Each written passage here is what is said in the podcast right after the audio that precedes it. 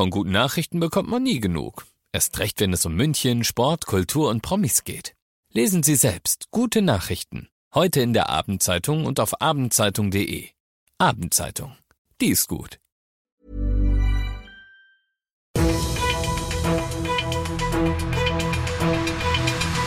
95 5 Charivari, das München Briefing, Münchens erster Nachrichtenpodcast. Ich bin Ludwig Haas. Servus, schön, dass du hier bei mir im Podcast dabei bist. In fünf Minuten gebe ich dir jetzt einen Überblick darüber, was in und um München heute alles so los war. Im Perlacher Forst hat es heute den ganzen Tag einen Großeinsatz gegeben. Der Grund ist die Suche nach einer vermissten Frau. Der Fall hatte deutschlandweit für Schlagzeilen gesorgt. Heiko Seringer aus der Charivari Nachrichtenredaktion. Hat man denn was gefunden? Nein, eine Polizeisprecherin hat gesagt, dass es keine heiße Spur gibt.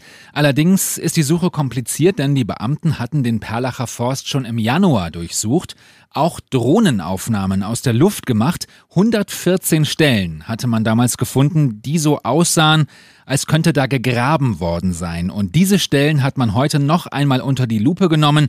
45.000 Bilder aus der Luft wurden dafür ausgewertet. Das ist natürlich ein wahnsinniger Aufwand. Was weiß man denn überhaupt über den Fall? Also Vanessa Huber heißt die Frau, damals im letzten Herbst 39 Jahre alt, war mit ihrem Mann in einem Supermarkt in Unterhaching. Davon gibt es Aufnahmen aus einer Überwachungskamera. Der Mann hat dann ausgesagt, dass sie dann nach Hause gefahren sind und da hat es Streit gegeben. Sie hat Wut in Brand, angeblich die Wohnung verlassen und sei dann verschwunden. Der Fall war dieses Jahr sogar bei der Fernsehsendung Aktenzeichen XY. Suchaktion im Fall Vanessa Huber. Heute wurde also erneut der Perlacher Forst durchsucht. Vielen Dank an Heiko Seringer aus der Charivari Nachrichtenredaktion. In München wurde heute eine App vorgestellt, die es zwar schon ein bisschen länger gibt, die jetzt aber auch bei uns in der Stadt dafür sorgen soll, dass du dich sicherer fühlst. Sie heißt Safe Now und wird unter anderem bereits von der Deutschen Bahn eingesetzt. Wenn du dich beim Weggehen abends im Club oder auch auf der Wiesen, warum auch immer, unsicher fühlst, sollst du künftig Safe Now nutzen.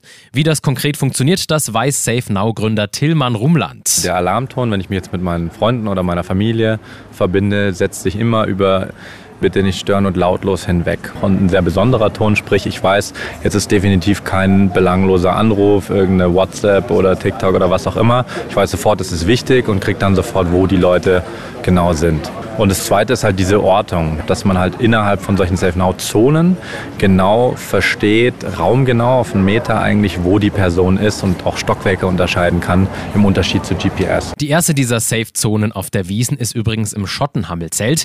Die Security kann dann beurteilen, in welchem Stockwerk du bist. Jetzt sagst du vielleicht, München ist doch eigentlich ziemlich sicher bei uns. Bürgermeisterin Katrin Habenschaden betont jedoch, warum auch bei uns die App so wichtig werden kann. Leider ist es ja auch in unserer sicheren Landeshauptstadt Hauptstadt München so, dass wir nicht alle Situationen für die Leute, die am Abend weggehen oder die auf die Wiesen gehen, so sicher gestalten können, wie wir uns das eigentlich wünschen, alle miteinander. Und von daher erhoffe ich mir von so einer technischen Lösung, wie sie heute vorgestellt wurde, wie wir jetzt auch in die Pilotierung gehen mit einigen Clubs, mit einem Wiesenzelt schon, dass subjektive wie objektive Sicherheit sich schlicht und ergreifend verbessern. Du bist mittendrin im München Briefing, das ist Münchens erster Nachrichtenpodcast. Und nachdem wir gerade schon über München gesprochen haben, werfen wir jetzt noch einen Blick auf das Wichtigste aus Deutschland und der Welt. Es wird geschätzt, dass in Deutschland eine Million Menschen unter Corona-Spätfolgen leiden. Aus diesem Grund hat Bundesgesundheitsminister Lauterbach heute zu einem Treffen geladen, um über das Thema Long-Covid zu beraten. Ziel ist, Long-Covid-Betroffene und Experten dieses Gebiets zusammenzubringen und dann auch bessere Angebote zu entwickeln. Im Salzburger Zoo hat ein Nashorn seine Pflegerin attackiert und getötet. Ihr Ehemann, ein Kollege der 33-Jährigen, ging dazwischen. Er konnte die Frau aus München aber nicht retten, kam selbst schwer verletzt ins Krankenhaus. Zuvor soll die Frau versucht haben, das 1,8 Tonnen schwere Tier mit Insektenschutz einzuschmieren. Nach neun Tagen ist ein amerikanischer Forscher aus einer Höhle in der Türkei gerettet worden. Der 40-jährige Mark Dickey kam nicht mehr von selbst aus der Höhle, weil er untertags eine Magenblutung erlitt. Ein Team von 200 Einsatzkräften befreite ihn in einer komplizierten Rettungsaktion aus einer Tiefe von über 1100 Metern. Nachdem sie bei der Münchner Polizei ja schon öfter im Einsatz waren, helfen auch der Bundespolizei während der diesjährigen Wiesen sogenannte Super Recognizer. Das sind Personen, die sich Gesichter so gut einprägen können, dass sie Menschen, die sie vor Jahren nur mal so im Vorbeigehen gesehen haben, noch immer identifizieren können. Helfen sollen sie zum Beispiel rund um die Wiesen beim Einsatz gegen Taschendiebe. Eine wirklich beeindruckende Fähigkeit.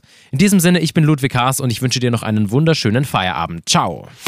95.5 Charivari, das München Briefing, Münchens erster Nachrichtenpodcast. Die Themen des Tages aus München gibt es jeden Tag neu in diesem Podcast. Um 17 und 18 Uhr im Radio und überall da, wo es Podcasts gibt, sowie auf charivari.de.